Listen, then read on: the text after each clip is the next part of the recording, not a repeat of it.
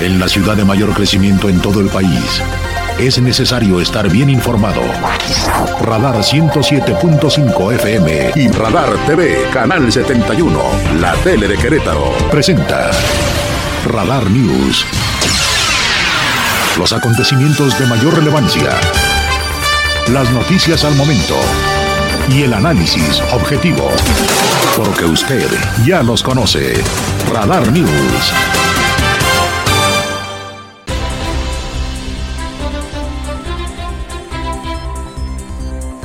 ¿Cómo están? Muy buenas tardes. La una en punto en estos momentos en la capital queretana. Saludo a todos quienes nos ven, a todas quienes nos siguen en el 71 Radar TV, la tele de Querétaro, en el 71 de Easy y por supuesto a la más importante audiencia del centro de la República y de Querétaro en la radio, en el 107.5 de FM. Hoy madres buscadoras de sus hijos y familiares desaparecidos marcharon pacíficamente hacia el ángel de la independencia. Se hicieron presentes, hicieron viva su voz hoy en la capital mexicana.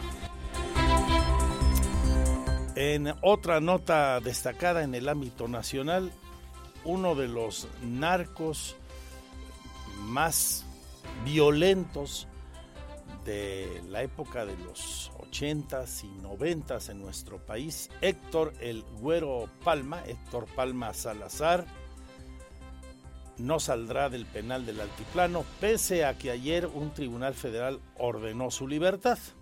Se veía venir.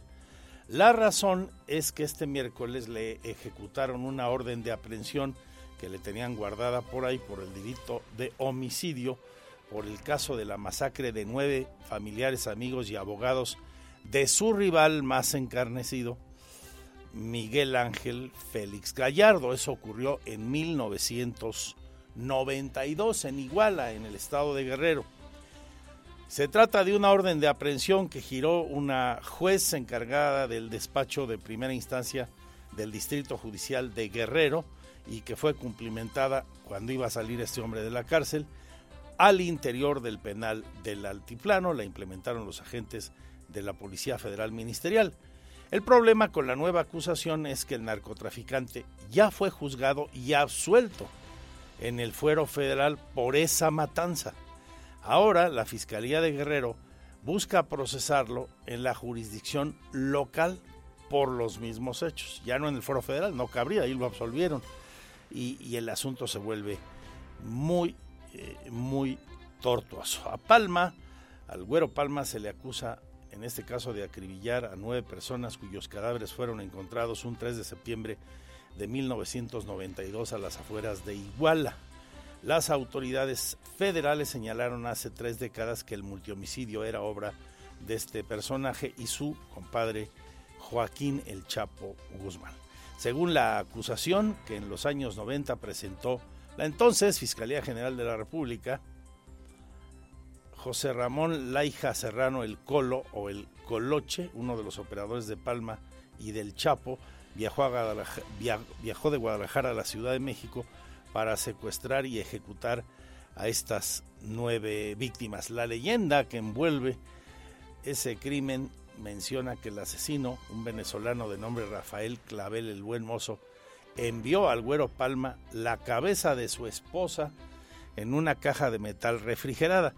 Esto incluso eh, se hace muy evidente en una serie de televisión de Netflix, no sé si ustedes la vieron, Capos Mexicanos, y ese capítulo en particular es, es muy cruel, es muy, muy violento, es parte de lo que hoy eh, se retoma por las circunstancias de las que estamos platicando. Bueno, eso en el ámbito de lo nacional en el ámbito de la información local, hoy le destaco que en este momento se está llevando a cabo entre ejidatarios y autoridades estatales y federales una reunión donde les informan sobre la publicación del decreto del área natural protegida de Peña Colorada. Se ha incrementado por parte de la autoridad el monto de lo que les van a dar de dinero para apoyarles después de que se declaró esa área como protegida. Eh, aquí parte de lo que está ocurriendo, vamos a poner. Estamos formulando, nosotros vamos a expresar nuestra inconformidad que siempre hemos dicho no al decreto. Ya está el decreto, este, van a preparar amparos, ya los ingresaron, tienen 15 días. ¿Cuándo va esta acción? Efectivamente, como usted lo acaba de decir, tenemos 15 días para ingresar nuestros amparos. Eh, los abogados ya están trabajando en esto. Entonces, lo que nos corresponde a nosotros es ahorita expresar nuestra inconformidad y dentro de esta mesa de diálogo ver qué es lo que dicen las autoridades. Creo que nosotros merecemos una explicación. ¿Aún hay fecha para los amparos? Eh, estamos, eh, empezó a correr el tiempo a partir de ayer y de eso tenemos 15 días hábiles. Estamos hablando de dentro de unas tres semanas se nos vence. Algo de lo que está ocurriendo en este momento, le vamos a tener la síntesis de esta reunión y como le señalaba hace un momentito, se suman recursos del gobierno del estado, el municipio del Marqués y Querétaro, a donde pertenece ese polígono, y entonces la bolsa económica será de 18 millones de pesos anuales para el pago a los propietarios esto es de acuerdo a un cálculo por servicios ambientales que se le tendrá que pagar a los ejidatarios y que fue fijado por la federación. Recuerdo, recuerdo que no se expropió, simplemente se protegió el área para que básicamente no pueda haber ni grandes desarrollos inmobiliarios ahí, ni actividad minera. De esos recursos, la mitad será aportada por el gobierno del estado, como ayer se dijo, y la parte restante por los municipios ya mencionados, Querétaro y el Marqués, de acuerdo a la parte proporcional que en metros corresponda a cada uno de ellos. Leo aquí en nuestro portal andresesteves.mx es una declaración que acaba de darnos Marco del Prete Tercero, el secretario de Desarrollo Sustentable. Tendremos los deportes naturalmente con Víctor Monroy. En la portada le adelanto a usted que después del partido ayer atractivo entre los dos mejores equipos del mundo con diferencia en este momento, el Real Madrid y el City, el Manchester, en el Bernabéu, que concluyó con empate a uno, lo platicábamos casi al acabar el programa, en este momento ya rueda el balón en el San Siro. Y en este momento, hace apenas unos segundos, Senko de Tsenko adelanta al Inter y ya le está ganando 2 a 0 y van apenas 13 minutos de juego. Administrativamente, que ahora ya no aplica, realmente no tiene interés por aquello de que ya no desempata el gol de visitante. En este momento es eh, local el Milan y el Inter, los que visten igual que Gallos, es el visitante.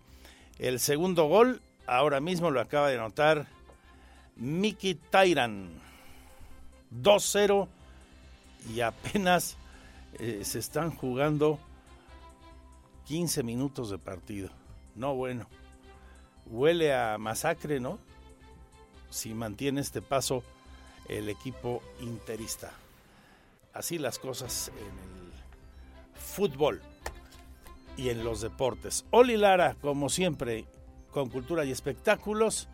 Y hoy el comentario semanal de Jaime Septién Crespo, una reflexión muy interesante de este uno de los periodistas más valorados de nuestro país y colaborador de este espacio para fortuna nuestra, hablando de cómo se está presionando de forma brutal a la Suprema Corte de Justicia de la Nación por haber desechado el primer tramo del plan B de la reforma electoral del presidente Andrés Manuel López Obrador. Hoy en la mañanera volvió a ser el presidente muy crítico, muy, muy crítico, con la ministra presidenta Norma Lucía Piña, luego de que la Asociación Internacional de Mujeres Juezas le otorgó una condecoración y el presidente entre ironizando y minimizando la conquista dijo, no hombre, esos premios los puede usted encontrar en Santo Domingo, famosa zona de imprentas donde muchos obtuvieron su título, entre comillas lo que obtuvieron, ¿no? Y este y comparó el premio con, con algo de muy poco valor en algo que, bueno, pues simplemente se suma al capítulo de desencuentros entre los dos poderes, lamentablemente. La una y cuarto, felicidades a todas las mamás. Aquí un modesto homenaje a lo largo del programa para ustedes. Va dedicada esta emisión de Radar News, la segunda del 10 de mayo.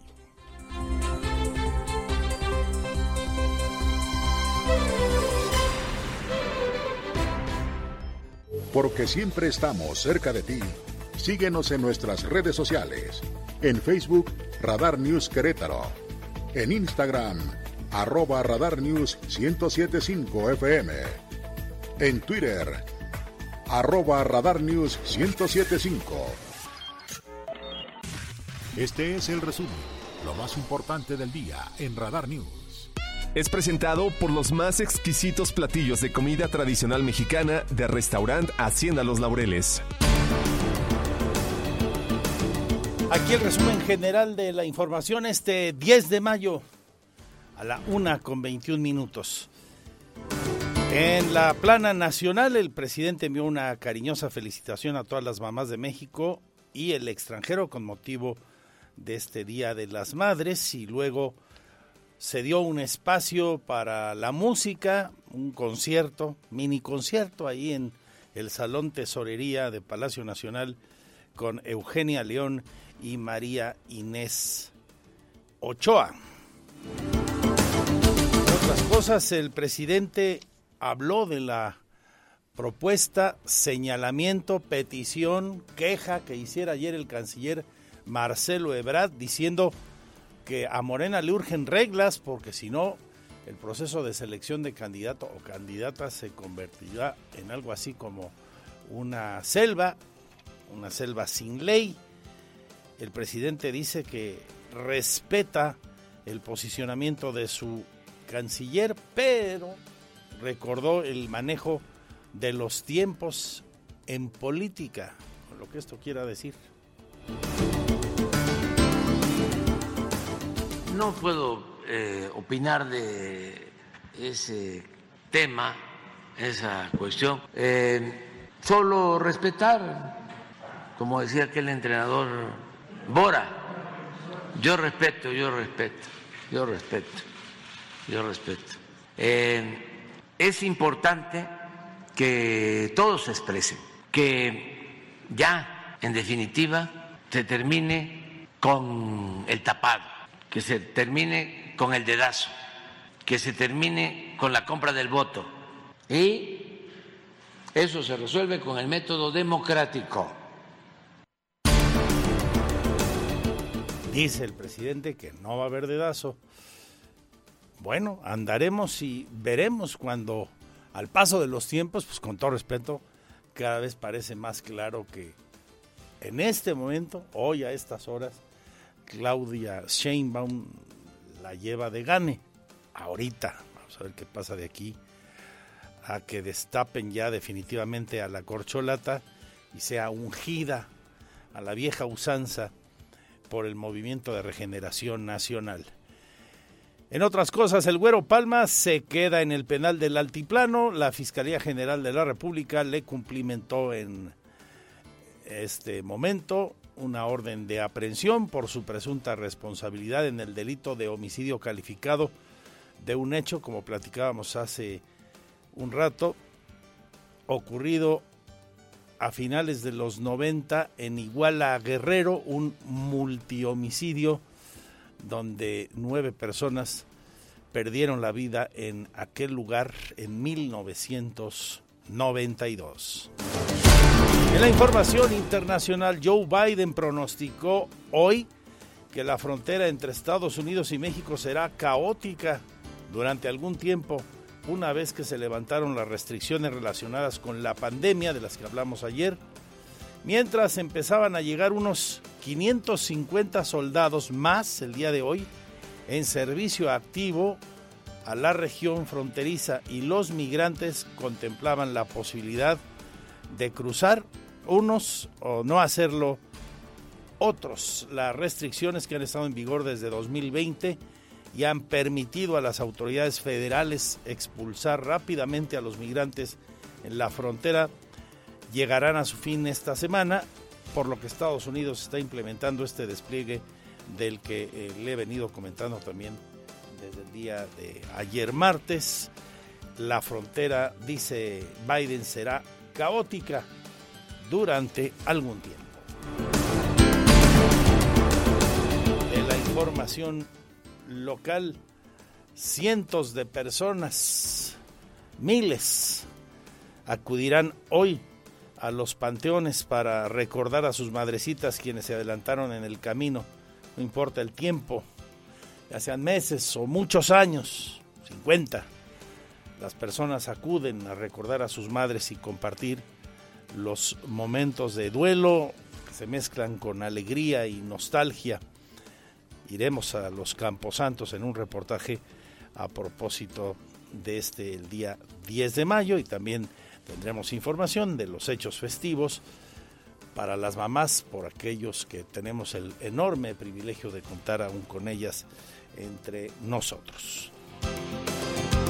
director de mediación del municipio de Querétaro confirma que durante la vigésima tercera edición nacional y décimo novena edición internacional del Congreso de Mediación, que será del 6 al 10 de noviembre aquí en Querétaro, siguen confirmándose la asistencia de personalidades, gente como Jean Paul Ladach, que fue uno de los hombres claves en el proceso de paz en Irlanda del Norte, gente que ha participado en procesos de mediación en lugares de conflicto como Somalia, Nicaragua, Colombia o Nepal, estarán en ese encuentro de noviembre aquí en la capital queretana.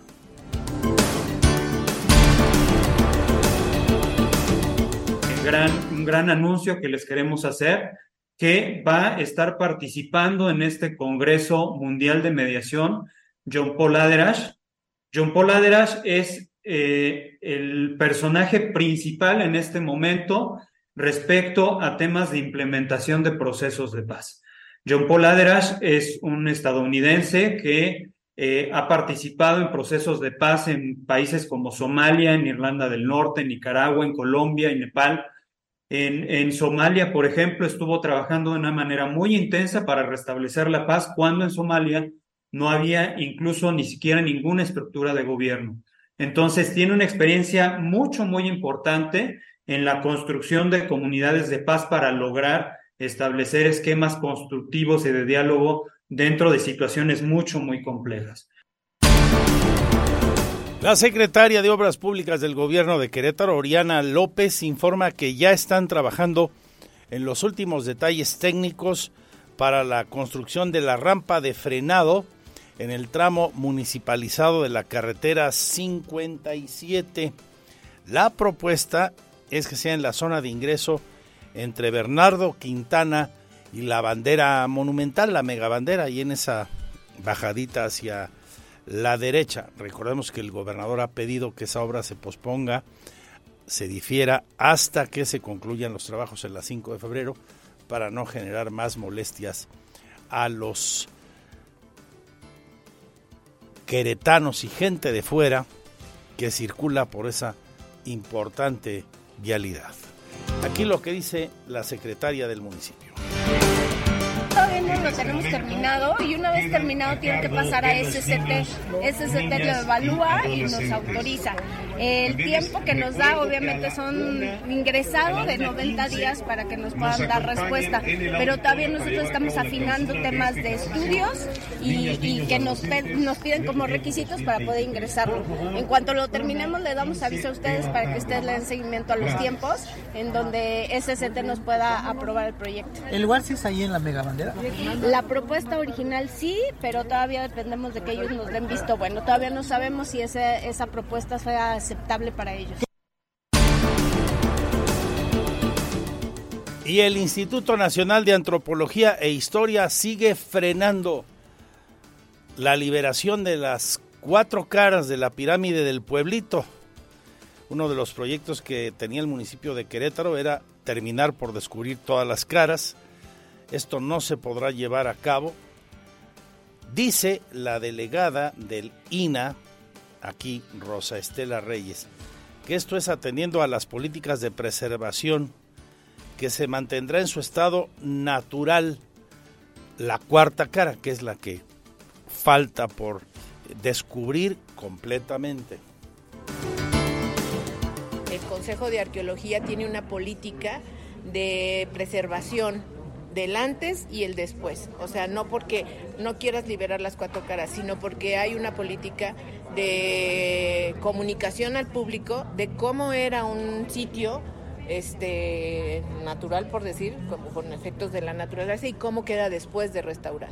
Ese es un, un, criterio. El otro criterio es no afectar la flora y la fauna del lugar.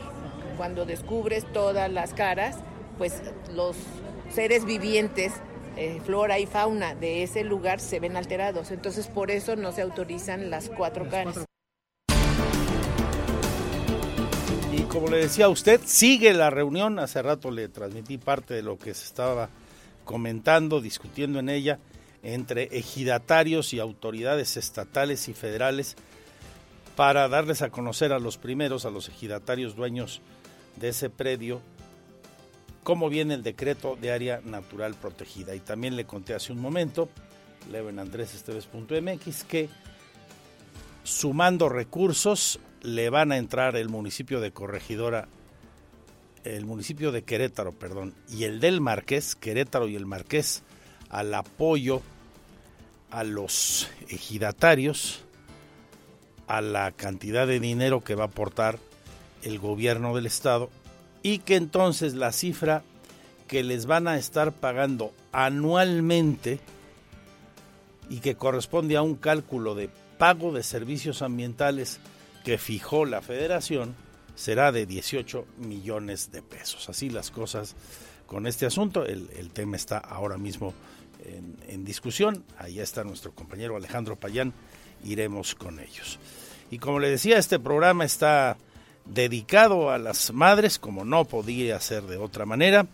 Y entre los reportajes, las opiniones, las felicitaciones que le voy a presentar, aquí la de el vocero de la diócesis, el vocero del señor obispo don Fidencio, el padre Martín Lara Becerril, quien hace un llamado a las familias a festejar en casa con la mamá como un reconocimiento a la gran labor que tienen de guiar a todos los integrantes de la familia, entre otras de sus fantásticas y apreciadas tareas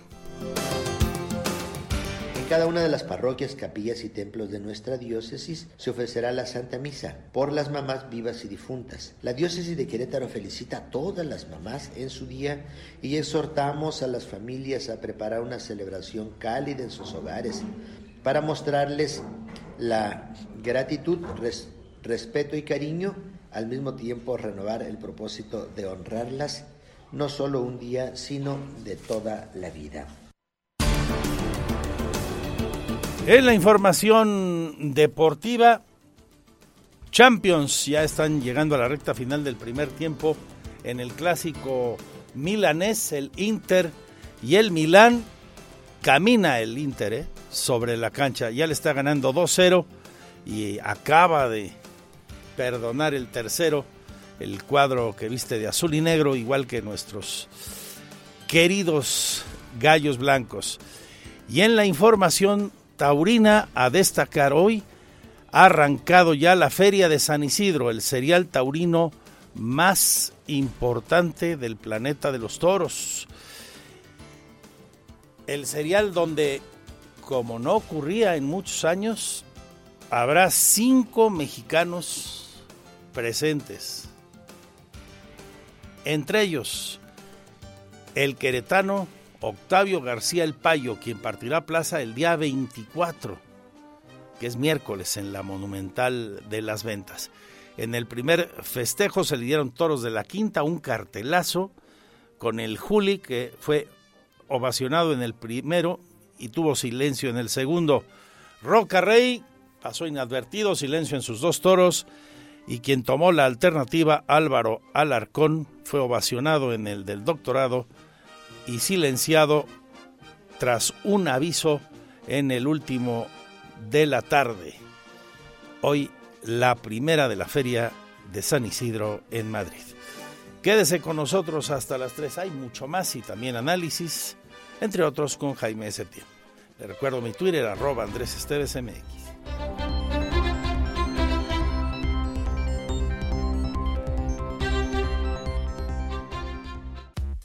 ...10 de mayo, Día de la Madre.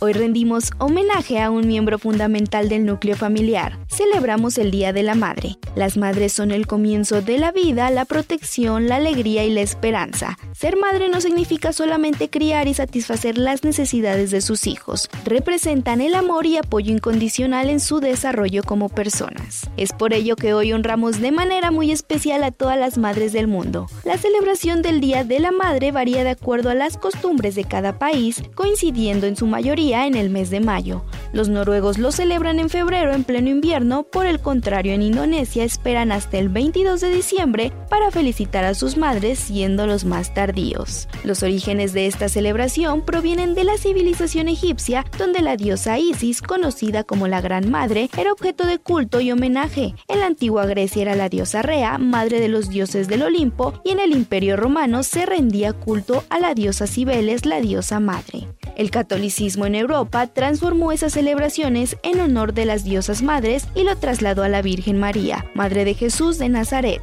Conmemorar el amor de una madre no tiene que tener un día en específico, todos los días una ocasión especial para celebrar y compartir con nuestras madres. Hay muchas cosas que puedes hacer para celebrar este día. Si tienes la dicha de tener cerca a tu mamá, puedes compartir este día con ella charlando, recordando buenos momentos, viendo fotos de antaño o haciendo cosas que le gusten. Y por qué no, tener un detalle especial con ella obsequiándole algún presente. Muchas felicidades a todas las madres en su día. Para el Grupo Radar, Adriana Hernández.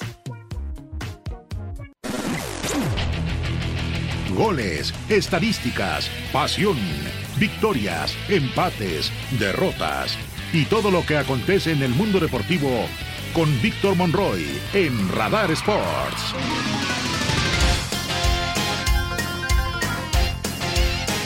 Voy a América, don Víctor Monroy. Hola, mi querido Andrés, ¿cómo, estás? amigo? Muy bien, muy bien, gracias. Pues Voy a América contra San Luis. Saludo Sí. a la gente de San Luis que nos escucha en la más potente señal de la radio en el vecino estadio, pero qué bien jugaron, ¿eh? Se ha dicho de paso. sí, y llegan muy motivados. Eliminaron al Pachuca Mira, con una gran autoridad eh, en un partido abierto, sin complejos. sí, yo- creo que al final nos, nos gustará o no el hecho de que equipos como Santos, por ejemplo, pues estén eh, en la en cuartos de final o, o mismo San Luis, pero sí hay que darles el mérito de que tuvieron un muy buen juego.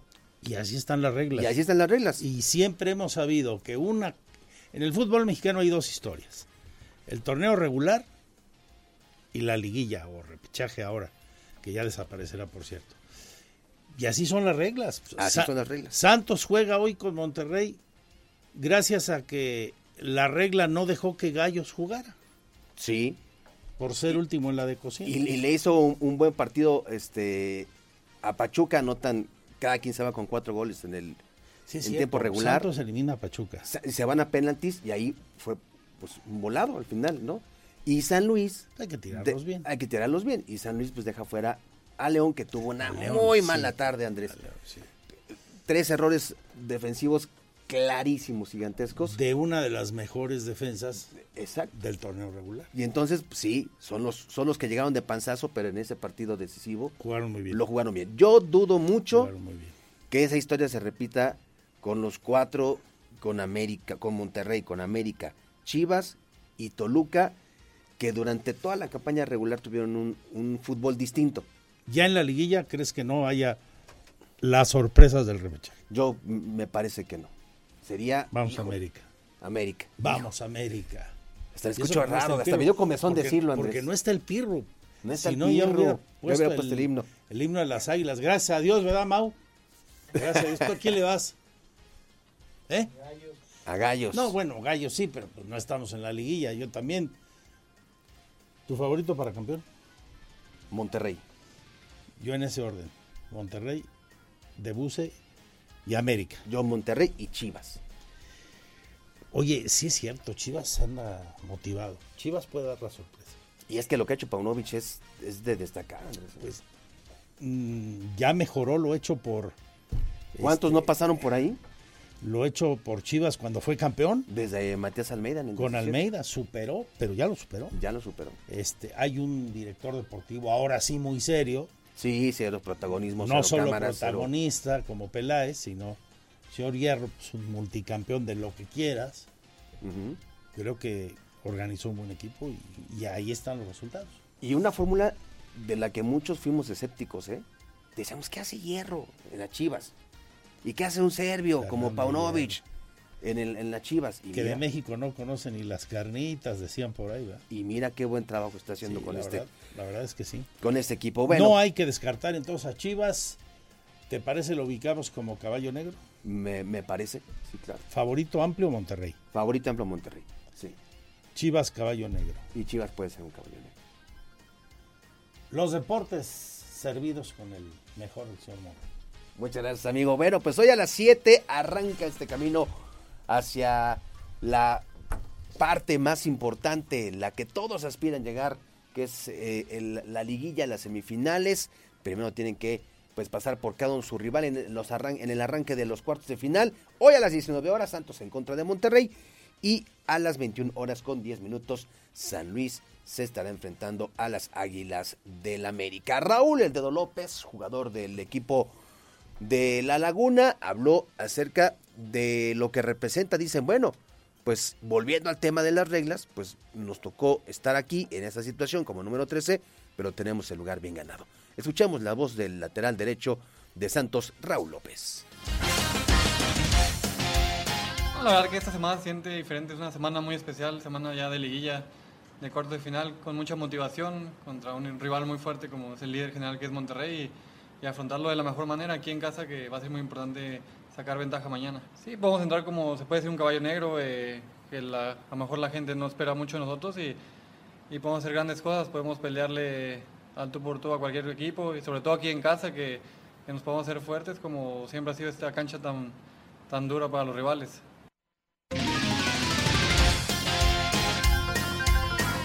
Por su parte, Unai Bilbao del equipo de San Luis reconoce que llegan como pues víctimas, que no son para nada favoritos en el duelo de esta noche. Sin embargo, señala que el eh, buen rendimiento que mostraron en su último partido contra León les va a alcanzar para pegarle a un grande como el América. Aquí lo que dice Unai Bilbao.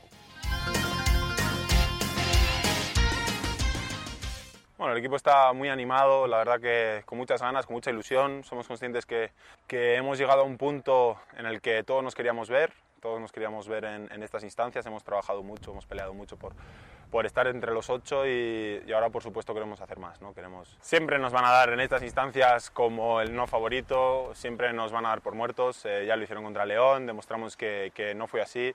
Y bueno, nosotros la verdad eso no es algo en lo que entremos, no es algo en lo que le demos importancia, al contrario, nosotros nos centramos en lo nuestro. Eh, como te decía anteriormente, creo que eh, estando al 100%, dando el nivel que demostramos el otro día contra León, somos capaces de plantar cara a cualquier rival. Bueno, y mañana van a continuar los cuartos de final. Atlas en contra de la Chivas, el clásico tapatío, en un duelo donde los primeros en recibir son los rojinegros en el Estadio Jalisco. Mañana a las 7 de la tarde este encuentro. Y dice Benjamín Mora, el técnico del equipo rojinegro, que ellos eh, esperan superar y bueno, pues mantener esa racha en ascenso de la cual dicen justamente se generó cuando se enfrentaron ante las Chivas Rayadas del Guadalajara en la campaña regular y dice pues aquel, aquel que fue un buen duelo, pues hoy esperamos poder superarlo y poner las condiciones a unas Chivas que dice, dice Atlas, bueno pues el Atlas tiene más experiencia en las liguillas, ¿no? Que las Chivas, haciendo referencia a que ha llegado últimamente más veces que el equipo rojo y blanco. Así, así lo dijo Benjamín Mora, técnico del Atlas. Y hoy es un partido distinto, son, partidos siempre distintos, rivales importantes, nosotros podemos pensar que estamos en una mejora y podemos pensar que estamos eh, sólidos, pero también juega el rival, así que hay que estar pendientes de todos los pequeños detalles. Creo que va a ser un gran partido, eso sí lo puedo casi casi asegurar, ¿verdad? Si ya estamos aquí queremos más, queremos más y, vamos a, a intentarlo. Justo o injusto, no sé, para algunos será justo, para algunos será injusto el formato, para mí, eh, a mí sí me gusta porque estamos en cuartos de final. A mí este torneo por lo menos me gustó. Eh, ya en el, otro no sé si me va a gustar, ¿verdad? pero hay que adaptarnos, hay que aceptar lo que tenemos, hay que jugar con las reglas. Están establecidas desde un principio, sabemos que es así. Así que vimos lo de Santos, eh, estamos viendo algunas sorpresas, otras no tanto, y seguiremos viéndolas. Así que vamos a disfrutar de la guilla.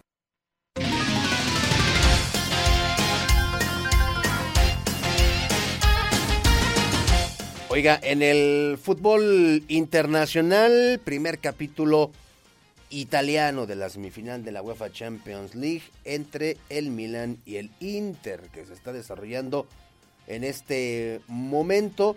Se acaba de reanudar la parte, la parte complementaria, ya el segundo tiempo. Y el Inter está ganando dos goles por cero de visita al Milan. Vamos a ver si le alcanza al Milan si va a poder revertir la situación en el segundo tiempo, 45 minutos, donde simplemente ha habido un equipo que es el Inter y ha sido pues eh, un eh, equipo contundente que incluso incluso podría haber ampliado por ahí la ventaja a favor del equipo visitante. Así que pues ya para cuando justamente termine la segunda emisión de Radar News bueno pues ya sabremos el resultado final. Por lo pronto el Inter está ganando de visita al Milan dos goles por cero. Ya para terminar, le platico a usted en información del fútbol americano, luego del éxito del primer partido de la NFL en Alemania, apenas en noviembre del año pasado, dos partidos de la temporada regular se van a disputar en Frankfurt los días 5 y 12 de noviembre de este 2023, así lo de conocer la liga la liga en un comunicado el día de hoy en el marco de los 544 partidos de su temporada regular 2023-2024 la NFL jugará cinco partidos en el continente europeo. Los jefes de Kansas City se van a enfrentar a los Delfines de Miami el 5 de noviembre en Frankfurt, donde eh, habitualmente juegan sus partidos el Eintracht.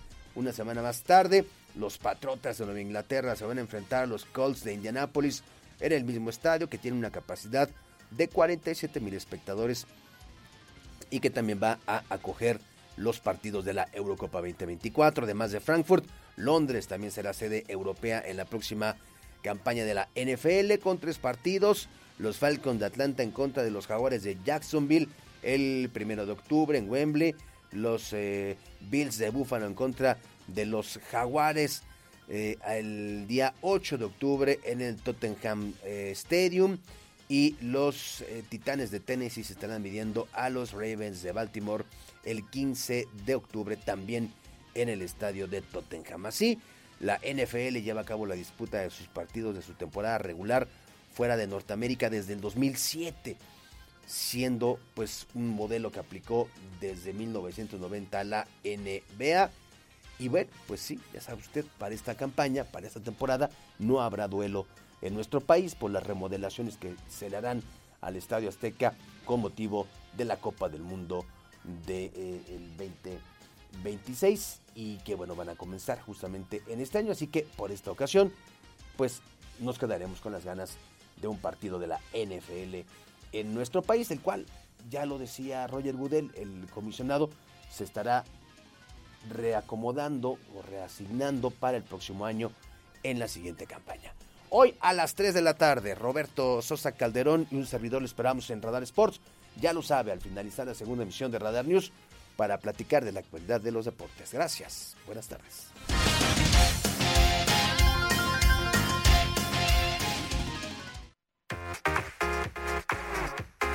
Les tengo excelentes noticias. Si aún no tienen el regalo para mamá, ve a cualquiera de los puntos de contacto Telcel porque continúa la gran venta especial de mamá y llévate un cupón para canjear y disfrutar diferentes productos como entradas al cine, combos para el cine, café premium, Uber, etc. Con Telcel vas a encontrar increíbles descuentos, promociones, novedades y lanzamientos para complementar tu experiencia en la mejor red con la mayor cobertura y velocidad. También puedes estrenar uno de los mejores smartphones con hasta un 53% de descuento. Acude a cualquiera de los puntos de contacto Telcel o visita la tienda en línea www.telcel.com diagonal tienda para que puedas conocer el extenso surtido de marcas y modelos disponibles y todos con 12 meses de garantía. Ya lo sabes, Telcel, la mejor red con la mayor cobertura y velocidad.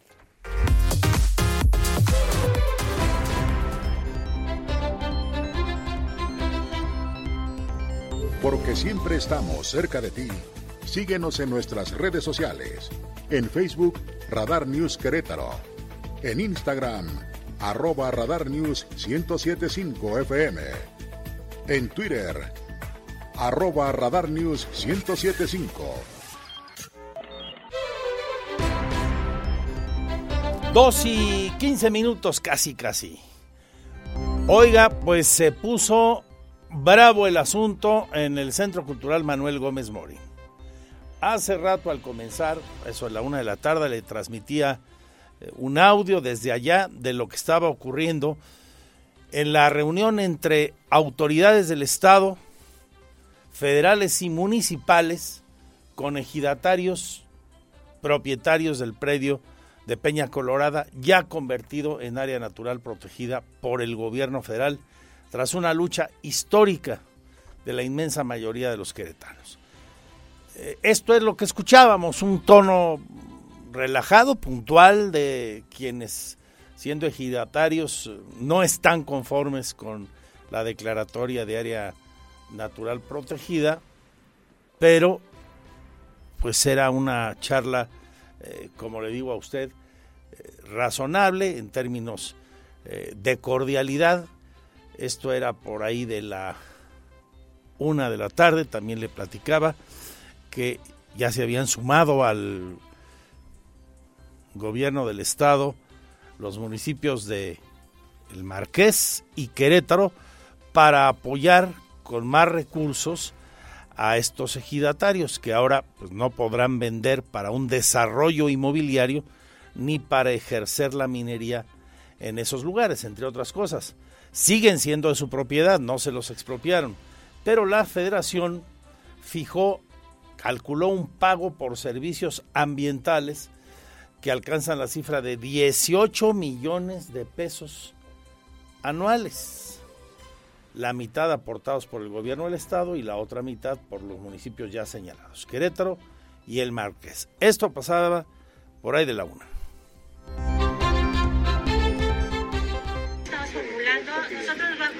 Expresar nuestra inconformidad que siempre hemos dicho no al decreto.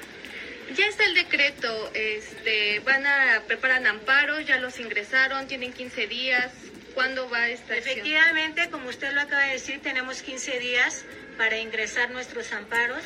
Eh, los abogados ya están trabajando en esto. Entonces, lo que nos corresponde a nosotros es ahorita expresar nuestra inconformidad y dentro de esta mesa de diálogo ver qué es lo que dicen las autoridades. Creo que nosotros merecemos una explicación. ¿Aún hay fecha para los amparos? Eh, estamos, eh, empezó a correr el tiempo a partir de ayer y de eso tenemos 15 días hábiles. Estamos hablando de dentro de unas tres semanas se nos vence. Hasta ahí todo bien. Pero, ¿qué cree? Minutos después, hace un rato apenas, aquello estuvo a nada de convertirse en el Rosario de Amozoc, la reunión entre ejidatarios de Peña Colorada y las autoridades se ha suspendido porque llegaron al sitio e ingresaron por la fuerza varios grupos de personas decenas en algunos casos que irrumpieron la mesa de diálogo que se estaba llevando a cabo en el Gómez Morín. Previo al ingreso a la mesa de diálogo, los integrantes de los ocho ejidos eh, se manifestaban eh, porque, como usted escuchó, buscarían la figura del amparo, pero de repente llegan estas personas y la cosa se pone muy fea, color de hormiga, eh, incluso ha habido daños a las instalaciones del Centro Cultural Gómez Molina ahí frente a la Alameda Hidalgo, donde estás, señor Payán. Buenas tardes, Alejandro. ¿Qué tal? Muy buenas tardes. Pues efectivamente, como lo comentas, tras eh, forcejear este grupo de unos 40 eh, o 50 ejidatarios que se encontraban afuera eh, de la reunión que se estaba llevando a cabo al interior del Centro Cultural Manuel Gómez Morín, forzaron una puerta y pues esta eh, rompió los vidrios, una puerta que lleva al interior de la sala de reuniones. Al irrumpir, pues bueno, los funcionarios estatales y federales optaron por salir en una puerta trasera, mientras que ingresaron un grupo de ejidatarios, quienes eh, cabe destacar que tampoco se encontraban organizados, pues ellos eh, se contradecían con los representantes que se encontraban al interior de la reunión. Cabe destacar, Andrés, que no nos dejaron ingresar a los medios de comunicación al interior de la reunión, aunque pudimos eh, conocer lo que estaba sucediendo ya que estaban realizando transmisiones al interior de esta reunión, donde pues bueno, pudimos eh, darnos cuenta de que la reunión ya estaba subiendo el tono, pues eh, la dirigente de la Unión de Ejidos Zapata Vive, eh, Rocío Vidal, pues ya estaba eh, haciendo señalamientos directos acerca de eh, pues la justificación por el nombramiento. Recordemos el inicio de la semana como área natural protegida del el polígono de Peña Colorada, por lo cual pues aún no les quedaban claros algunos aspectos. En ese momento el titular de la Comisión Nacional de Áreas Naturales protegidas, Adán Peña, se encontraba explicándoles pues la función y obviamente el mecanismo que iban a tener para eh, poder beneficiar a los ejidatarios cuando se, eh, pues este grupo que se encontraba afuera, que también son ejidatarios pertenecientes de estos ocho ejidos que integran el polígono, forzaron el ingreso y pues eh, finalmente la reunión se tuvo que suspender. Hasta el momento aún estaban poniéndose de acuerdo si iban a permitir el ingreso finalmente de medios de comunicación o no a eh, pues esta sala de reunión. Eh, la verdad es que debo eh, decir que pues algunos funcionarios prácticamente se fueron ya de este centro cultural Manuel Gómez Morín, por lo que pues veo difícil que se realice la reunión, pero pues esperemos a ver a qué acuerdo llegan los ejidatarios. Comentar también que bueno, algunos de estos integrantes, aprovechando el tumulto y aprovechando este anonimato de repente del grupo, amenazaron a algunos representantes de los medios de comunicación a no hacer transmisiones, a no comentar, que ingresaron con banderas, algunos con palos en mano, hay que decirlo, eh, pues de una manera no muy, perdón, de una manera muy agresiva, en la cual, pues bueno, dijeron que eh, nos apegáramos a la verdad y algunos compañeros, pues no pasó nada más que de estas amenazas y, pues bueno, esperar a ver eh, qué acuerdan los representantes que se encontraban al interior y si las autoridades municipales regresan a la mesa de diálogo, Andrés. Las autoridades ya no se encuentran ahí. ¿Solo algunos eh, ah, ejidatarios?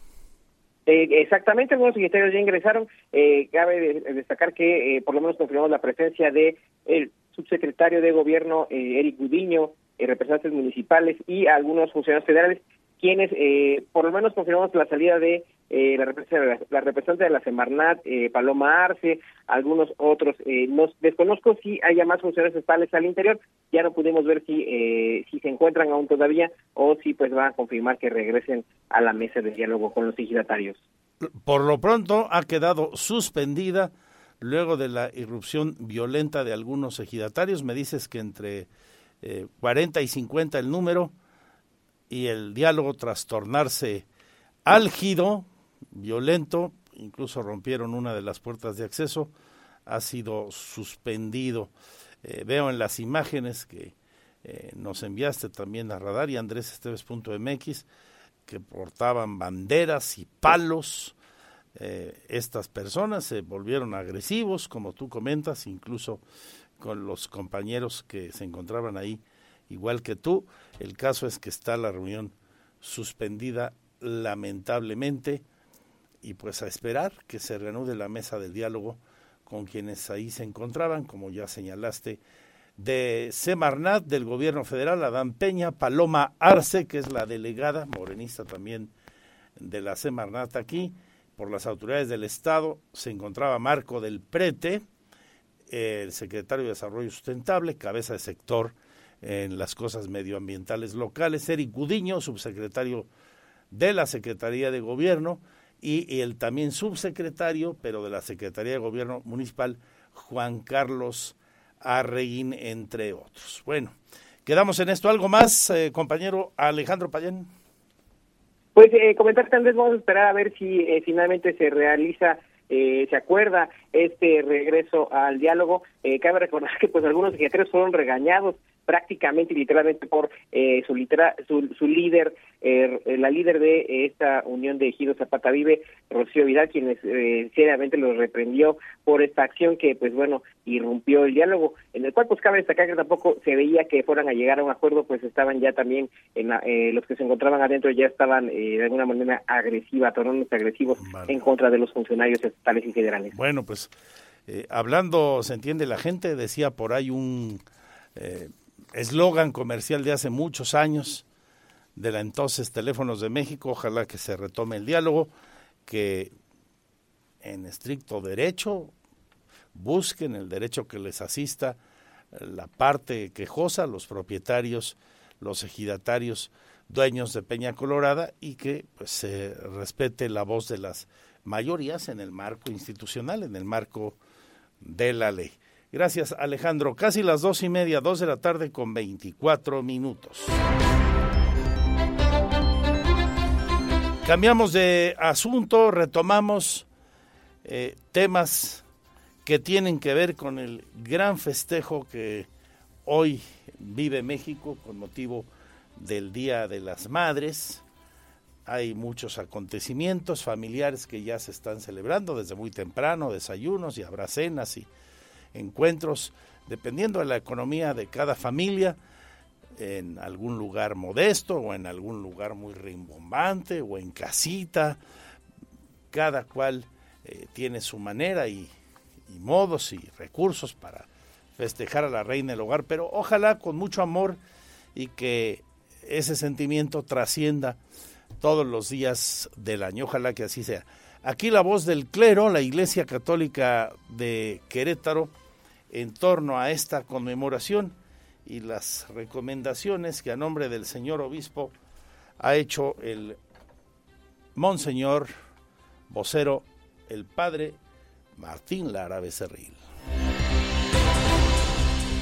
En cada una de las parroquias, capillas y templos de nuestra diócesis se ofrecerá la Santa Misa por las mamás vivas y difuntas. La diócesis de Querétaro felicita a todas las mamás en su día y exhortamos a las familias a preparar una celebración cálida en sus hogares para mostrarles la gratitud, res, respeto y cariño, al mismo tiempo renovar el propósito de honrarlas no solo un día, sino de toda la vida.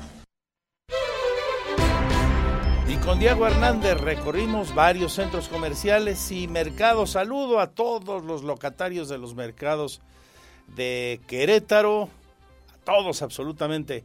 Aquí uno de nuestros recorridos, en uno de los días que particularmente el sector comercio más eh, ventas obtiene. Algunos giros especialmente, las floristerías, los restaurantes y semejantes. ¿Cómo va el movimiento económico hoy en Querétaro hasta esta hora de la tarde? Diego Hernández. A pesar que es 10 de mayo, los locatarios del mercado Escobedo comentaron para Grupo Radar que las ventas no han sido lo que esperaban. Una de las causantes podría ser aún los precios altos en los productos como lo son las flores y las frutas. Hablamos con Karina Fernández, quien tiene su florería desde hace tres décadas. Nos comentó que tuvieron expectativas bastante altas en la venta de este día. Sin embargo, el día está bastante tranquilo. Este, mmm, bueno, pues la verdad está un poquito solito. Eh, no hay mucho auge de, gente, a como nosotros pensábamos, este, a como nosotros teníamos la, la, ahora sí que la idea, pero pues bueno, este, esperemos eh, que que terminemos. En cuanto a Rubén Álvarez, que también tiene una florería, señaló que lo más que se vende son las rosas, como también indicó que por lo menos subió al doble el precio de la flor, por lo cual afecta a las ventas. El problema es de que la flor subió bastante, subió al 100%, entonces así la demanda como que Es un poco difícil, pero sí, sí se está vendiendo más que la semana pasada. Finalmente, Edgar Ojeda realiza canastas con frutas por esta fecha. Su padre le enseñó a hacerlas. Las vende desde 100 hasta 700 pesos. Depende de lo que la clientela guste. Señaló tener buen ánimo y esperanza que durante el día mejore la venta. Muy bien, estamos este, con buenas expectativas, este, con todas nuestras esperanzas puestas en, uh, en este día tan especial de, de las mamás. Pero muy bien, yo tengo buen buen este buen ánimo. ¿Sí se le está vendiendo? Sí, sí, claro. Este está está tranquilo ahorita, pero yo me imagino que más este más en la tarde va claro. va a venir la gente. Y a pesar de que se haya identificado una baja de la inflación en el país, aún los precios en algunos productos siguen encarecidos, por lo cual los compradores optan por comprar menos o adquirir otros artículos en estas fechas. Para Grupo Radar, Diego Hernández.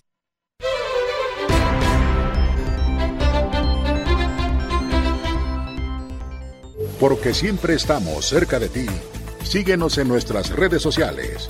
En Facebook, Radar News Querétaro. En Instagram, arroba Radar News 1075 FM. En Twitter, arroba Radar News 1075.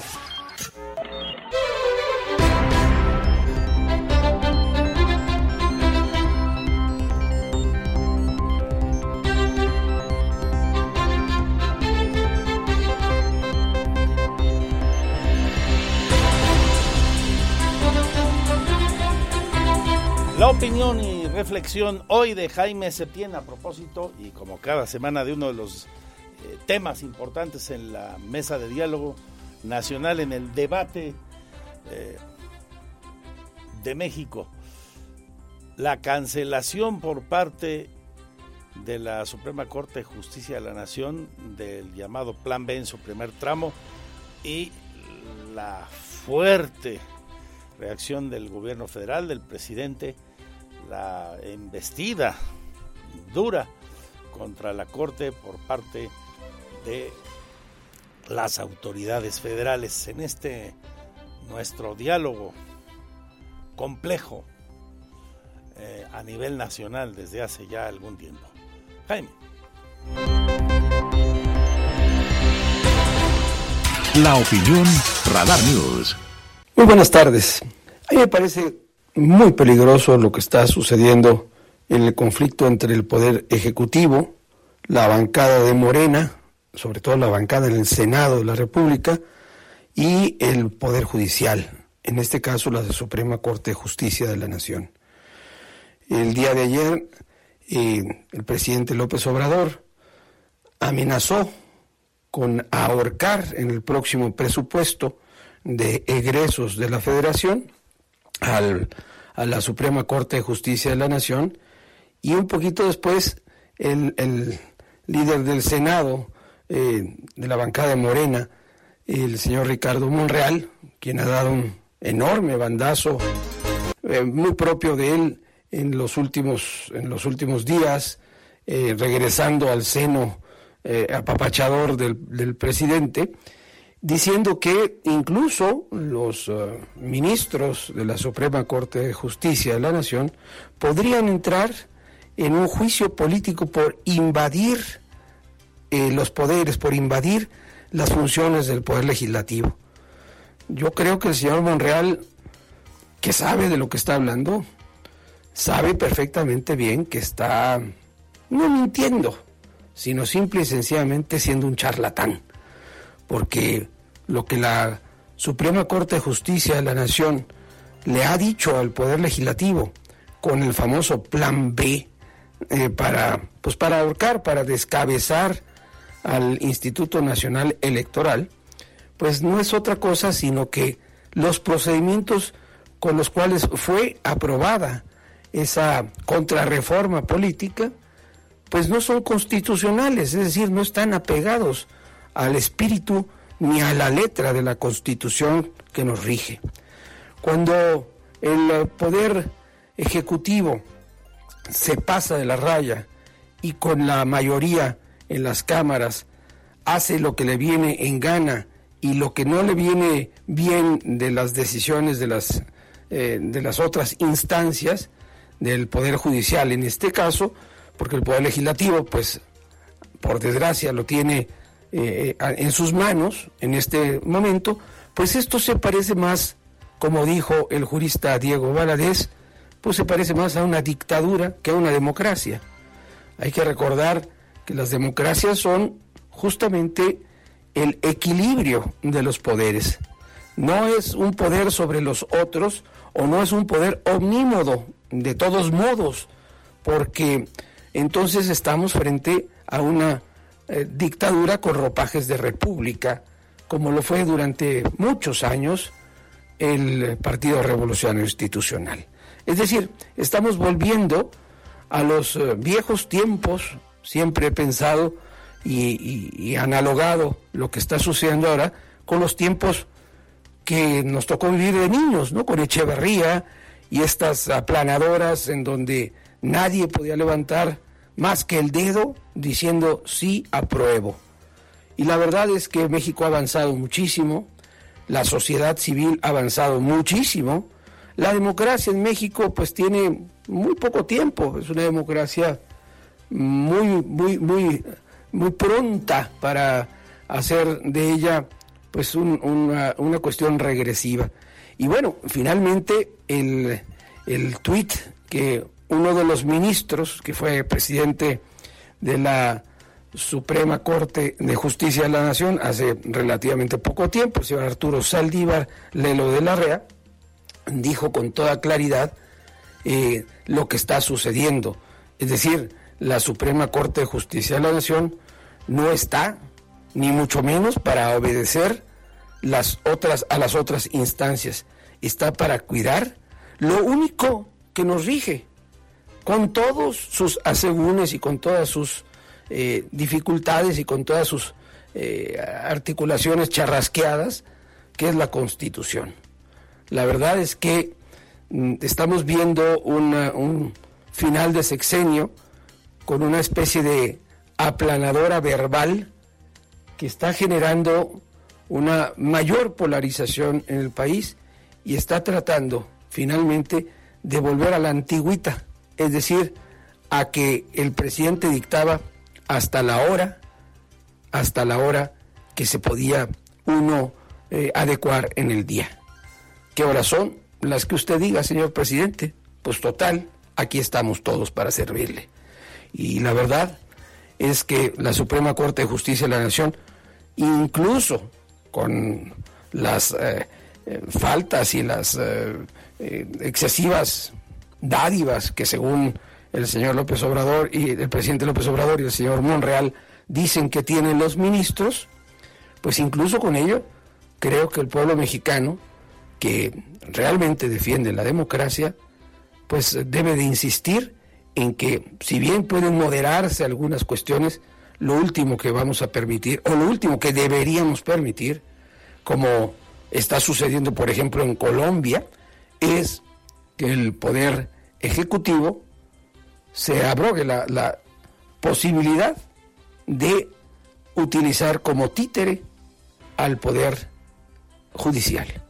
Esto no debe pasar. Necesitamos los contrapesos, necesitamos las balanzas para poder sobrevivir como democracia en este país. Muchas gracias y hasta la próxima. Muchas gracias Jaime y más opiniones en torno a este gran debate mientras el presidente pues ya ha dicho voy por el plan C y el plan C es que la gente salga a las calles y le dé la mayoría morena en el 2024 en el Congreso, tanto en la Cámara de Diputados como en la de Senadores. La oposición pendiente por su parte de lo que resuelva la Suprema Corte del siguiente tramo del Plan B, que es el más importante de cara a la permanencia, por ejemplo, de organismos como el INE, la parte más delicada, más sustantiva. Así lo refiere el senador por Querétaro Alfredo Botello Montes. Con la invalidación de la primera parte del Plan B de reforma electoral, el senador por Querétaro Alfredo Botello apuntó que se estarán pendientes de los próximos trabajos de la Suprema Corte de Justicia de la Nación en cuanto a la revisión de la segunda parte de este proyecto, ya que es la más importante, porque delimita el funcionamiento del Instituto Nacional Electoral. La Suprema Corte de Justicia considere que fueron violatorias de nuestra constitución y del procedimiento legislativo la aprobación de estas leyes. Hay que estar muy pendientes de todavía de la segunda parte del plan B, que es la materia sustantiva, ya que en esa segunda parte se establece la operación del Instituto Nacional Electoral y también la organización de las elecciones del 2024. Estaremos muy atentos para que la Suprema Corte de Justicia se pronuncie conforme a derecho. Recordar que este plan B sobrepone un recorte de personal de manera significativa para las juntas locales del Instituto Nacional Electoral. Botello Montes esperaría que el máximo órgano de impartición de justicia del país detuviera esta situación. Asimismo, celebró el senador que se le haya puesto un alto a las decisiones que se toman en Palacio Nacional y reconoció que la Corte se mantuvo independiente e hizo valer los derechos de los mexicanos. Recordar que con una votación de 8 votos a favor y 2 en contra, los ministros declararon inválido la primera parte de este plan B. Para Grupo Radar, Diego Hernández. Tengo 15 maravillosos minutos para seguirle informando en este, el Día de las Madres. Felicidades a todas las que están entre nosotros, los que tenemos la dicha de contar con ustedes y aquellas que se adelantaron en el camino, pero por supuesto que están en la mente de sus hijos, de todos sus descendientes, en su corazón y ellas convertidas en angelitos, eh, echando la mano desde allá arriba. Regresamos. Mi Twitter arroba Andrés Esteves MX.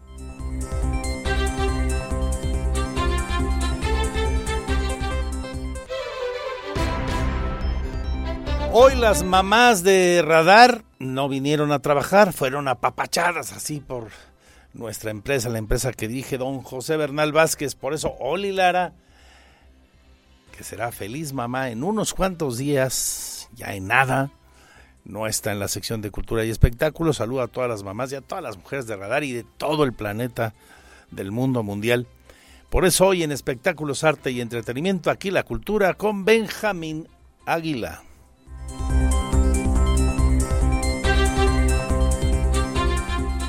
Teatro, cine, conciertos. El show business en Querétaro en Radar News Entertainment. ¿Qué tal, licenciado Andrés Esteves? Muy buenas tardes, yo soy Benjamín González. En ausencia de mi compañera Olivia Lara, hoy les presento Arte, Cultura y Espectáculos.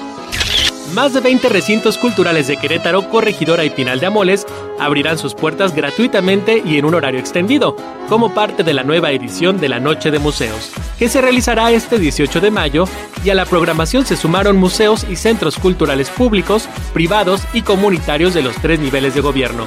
La mayoría de los espacios abrirá a las 9 horas y cerrará sus puertas a las 10 de la noche posibilitando que la población pueda conocer los diferentes recintos en caso de que no los hayan visitado antes. Además de la visita, en esta edición se ofrecen 37 actividades abiertas al público como conciertos, performance, recitales y recorridos guiados. También habrá talleres de modelado en barro, de fotografía con cianotipia, de canto y danza flamenca, así como una acción de dibujo en vivo la inauguración de un mural de realidad aumentada, conferencias históricas, degustación de tortillas con sello ceremonial, venta de obra y un rally cultural sobre la historia de la Sierra Gorda, entre otras actividades. En la capital se podrán visitar Museo de Arte Querétaro, Museo Regional de Querétaro, Museo de la Restauración de la República, Museo de la Ciudad, Galería Libertad, Casa del Faldón, Museo de la Zacatecana, entre otros. Cabe mencionar que esta iniciativa del ICOM celebra el Día Internacional de los Museos con una conmemoración que unió a 37.000 museos de 158 países en 2022. El Museo de Arte de Querétaro te invita a la exposición de pintura mexicana contemporánea Otredades Yo en los demás, en la que 15 artistas visuales de diversas generaciones y tendencias se congregan para argumentar por medio de cuadros la manera en cómo su ojo, o sea, su yo, capta y plasma un polifacético juego de otredades a ese mismo yo, pero también a otros y otras, Dentro de la muestra, cada uno de ellos y ellas aplica la lógica del pincel y la gramática de la forma y el color para argumentar y ofrecer propuestas que abarcan un abanico muy amplio de enfoques, del deterioro al hiperrealismo, de ámbitos surreales a la privacidad de la cotidianidad, de tratamientos renacentistas al movimiento fotográfico, de rostros y torsos contra fondos monocromáticos a elementos contextuales que lo significan. La exposición estará abierta del 25 de junio en el Museo de Arte de Querétaro y se ubica en la calle Allende Sur número 14 en el centro histórico de la ciudad de Querétaro. La entrada es gratuita. Las Secretarías de Cultura Federal y del Estado de Querétaro emitieron la convocatoria para participar en el Premio Nacional de la Novena Gráfica Joven 2023, que este año entrega 100 mil pesos a la o el ganador y la posibilidad de publicar su obra. Podrán concursar las y los escritores mexicanos por nacimiento, residentes en el país o en el extranjero, de hasta 34 años cumplidos, al cierre de la convocatoria, que es el 9 de junio a las 23 horas.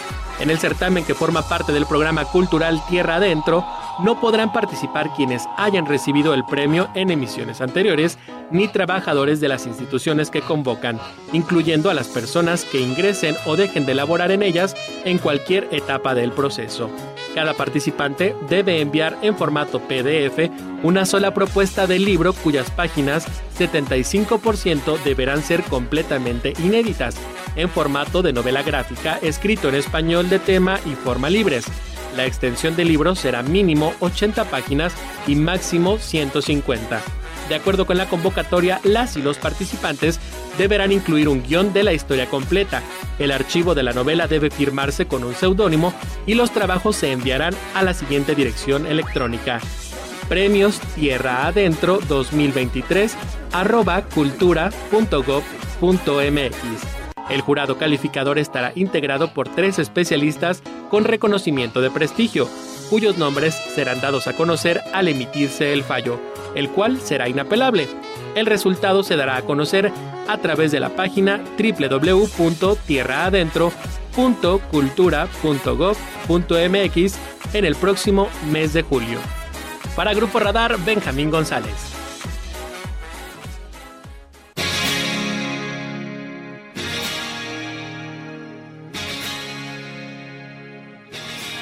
No crean que me equivoqué de nombre. Mi amigo y compañerísimo Benjamín González es, un hombre artístico, ¿no? Pues es una de las cabinas estrellas, pero es don Benjamín Águila González. Un afectuoso saludo, Benja. Bueno, y gracias. Nos vamos con un temazo dedicado a las mamás, para las que están con nosotros, las que estuvieron, porque solo les podemos decir gracias por existir, gracias por haber existido. Se quedan con el más potente de los programas de la radio deportiva Radar Sports, Víctor Monroy y Roberto Sosa. Yo sigo en mis redes sociales, ahí donde usted sabe que nos encuentra. Twitter, por ejemplo, arroba Andrés MX, la fanpage Magazine TV Cro o andresesteves.mx, donde están las noticias y el canal en streaming las 24 horas. Ya acabó el Milán Inter de Milán en San Siro. 2-0 ganaron los interistas. Hoy hay liguilla y muchas cosas interesantes de las que usted tendrá pleno detalle al volver de esta pausa. Salud y suerte. Adiós, adiós. Pues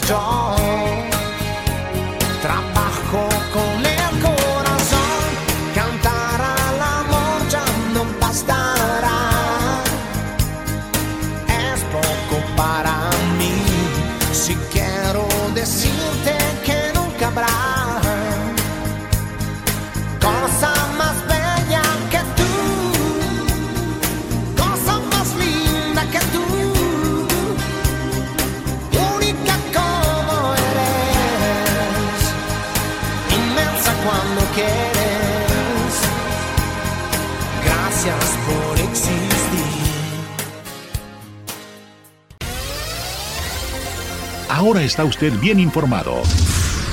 Radar News. Los acontecimientos de mayor relevancia, las noticias al momento y el análisis objetivo. Escúchalo por el 107.5 FM Radar y velo por Radar TV Canal 71, la tele de Querétaro. Usted ya los conoce. Radar 107.5 FM. Lo esperamos en nuestra próxima emisión. En operación.